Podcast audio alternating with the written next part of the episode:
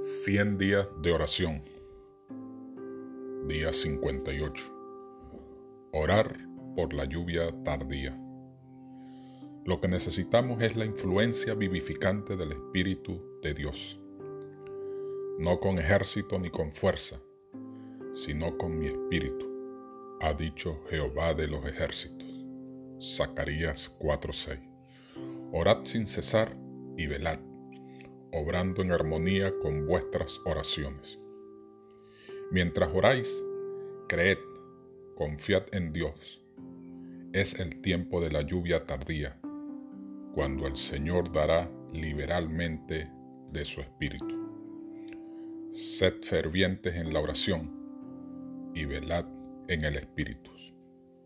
Testimonios para los ministros, página 521.